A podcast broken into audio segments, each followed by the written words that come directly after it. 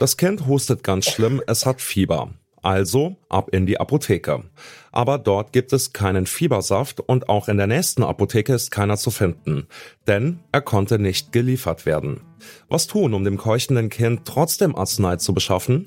Vor diesem Problem stehen momentan Eltern in ganz Deutschland und nicht nur Eltern. Wir fragen uns heute, wie sichern wir den Medikamentennachschub? Mein Name ist Johannes Schmidt. Hi.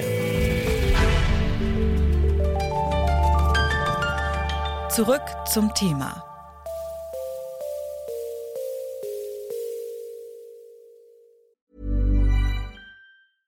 Bitte widmet eure Aufmerksamkeit unserem Werbepartner.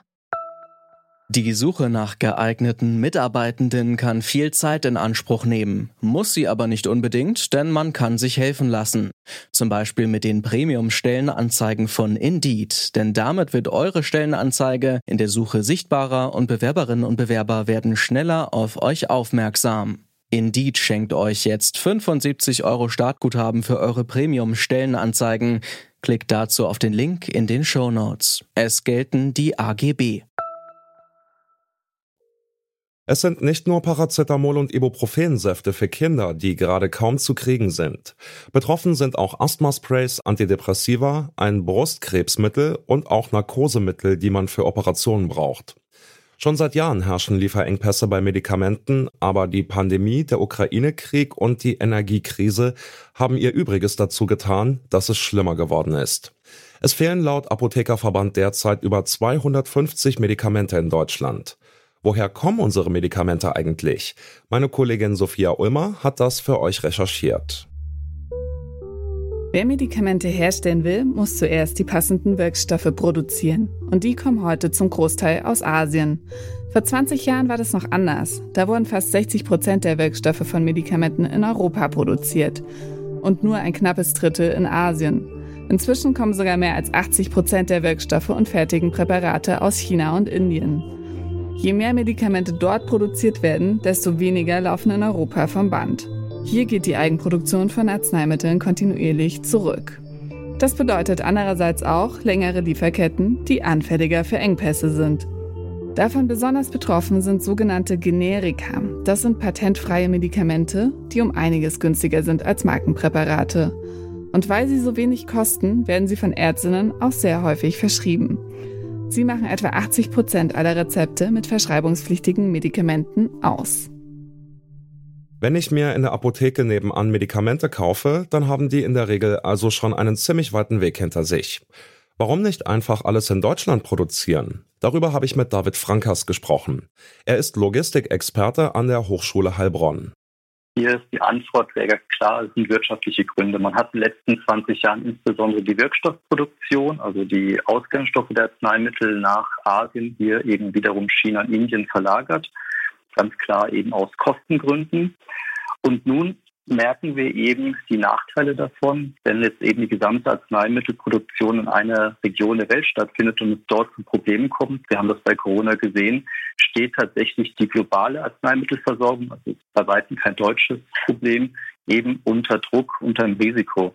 Diskutiert wird viel über diese Rückverlagerung. Man muss sich eben klar machen, dass wir hier über sehr hohe Kosten sprechen. Also es gibt Studien, allein als ein Arzneimittelwirkstoff die Rückverlagerung nach Deutschland, Europa würde 100 Millionen Euro kosten. Wenn wir nun darüber nachdenken, dass wir etwa 500 versorgungsrelevante Wirkstoffe haben, dann kann man sich recht, schnell ausrechnen, dass wir hier über sehr, sehr hohe Kosten sprechen, wenn wir das eben machen wollen. Das heißt, ein nationaler Alleingang Deutschlands ist hier eigentlich utopisch. Besonders betroffen vom Nachschubmangel sind die Generika, von denen meine Kollegin Sophia eben schon gesprochen hat. Borg Bretthauer ist Geschäftsführer des Interessenverbands Pro Generika. Ihn habe ich gefragt, warum es gerade die Generika trifft und wie wir die Lieferketten robuster machen können. Also ich glaube, ganz grundsätzlich muss man erstmal sagen, der Normalfall ist nach wie vor, wenn Patienten in die Apotheke gehen, dass sie ihr Medikament bekommen. Aber ja, wir nehmen Engpässe bei verschiedenen Arzneimitteln wahr und aus unserer Sicht ist das wirklich ein Symptom dafür, dass in dem System insgesamt was schief läuft. Und was schief läuft, ist, dass äh, insbesondere die Generikaversorgung in Deutschland, das ist die Grundversorgung mit Arzneimitteln, dem absoluten Primat äh, sozusagen des billigsten Preises unterworfen wurde, was natürlich über Jahre, Jahrzehnte lang dazu geführt hat, dass Produktion, Lieferketten maximalem Stress ausgesetzt waren, ausgesetzt sind. Und jetzt sehen wir eben, dass wirklich dann auch manchmal die Lieferfähigkeit leider abreißt.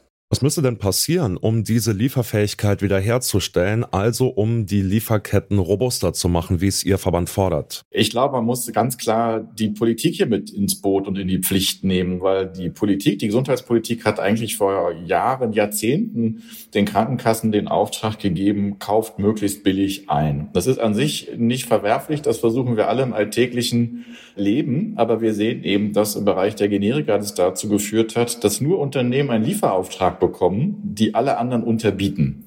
So, und das geht natürlich nur, dieses Unterbieten geht nur dann gut, wenn man selber am günstigsten produziert, wenn man die effizientesten Lieferketten hat, wenn man die günstigsten Rohstoffe einkaufen kann. Und das sind typischerweise die, wo man quasi am Ende zu einem Klumpenrisiko kommt, also zu einem einzigen großen Hersteller, der diese Mengen an Wirkstoffen oder an Rohstoffen zu sehr günstigen Preisen anbieten kann. Das war die Vorgabe der Politik. Insofern hat die Politik ein Stück weit das bekommen, was sie bestellt hat. Das muss man ändern. Wir müssen weg von Deutschland kauft da, wo es am billigsten ist, und wir müssen dahin, dass die Vorgabe ist an die Krankenkassen, kauft dort ein, wo Liefersicherheit ist, wo Versorgungssicherheit ist.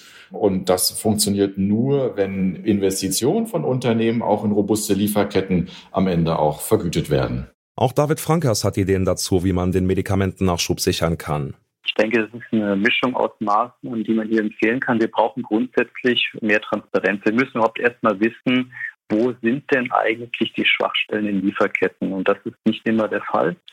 Darauf aufbauend eben gibt es eine Mischung von Maßnahmen. Zum einen eben partiell im Verbund vielleicht mit der WHO, mit den Vereinigten Staaten, mit Europa kritische Produktion zumindest auch wieder in anderen Ländern außerhalb Asiens anzusiedeln. Arzneimittelreserven sind eine Möglichkeit, um relativ kurzfristig einen Puffermarkt zu schaffen. Generell muss man sich eben auch überlegen, ob man auch entsprechend mehr Risikomanagement, Bereitstellung von Medikamenten innerhalb Europas eben auch durch höhere Preise honoriert. Noch herrscht keine Alarmstufe Rot in den deutschen Apotheken, doch die Lage spitzt sich aktuell zu. Um Abhilfe zu schaffen, müssen vor allem die Krankenkassen mehr auf Verlässlichkeit als auf Schnäppchen achten. Dabei kann auch die Gesundheitspolitik helfen, zum Beispiel durch mehr Produktion von Medikamenten in Deutschland und Europa. Doch das kostet sehr viel Geld und ist deswegen eine Frage des politischen Willens. Was ist es uns wert, unsere Medikamentenversorgung auf sichere Beine zu stellen? Das war's von uns für heute. An dieser Folge mitgearbeitet haben Mira Emmerling, Sophia Ulmer und Ina Lebedjew. Produzent war Andreas Propeller, Chefin vom Dienst war Charlotte Nate und mein Name ist Johannes Schmidt. Bis zum nächsten Mal. Ciao.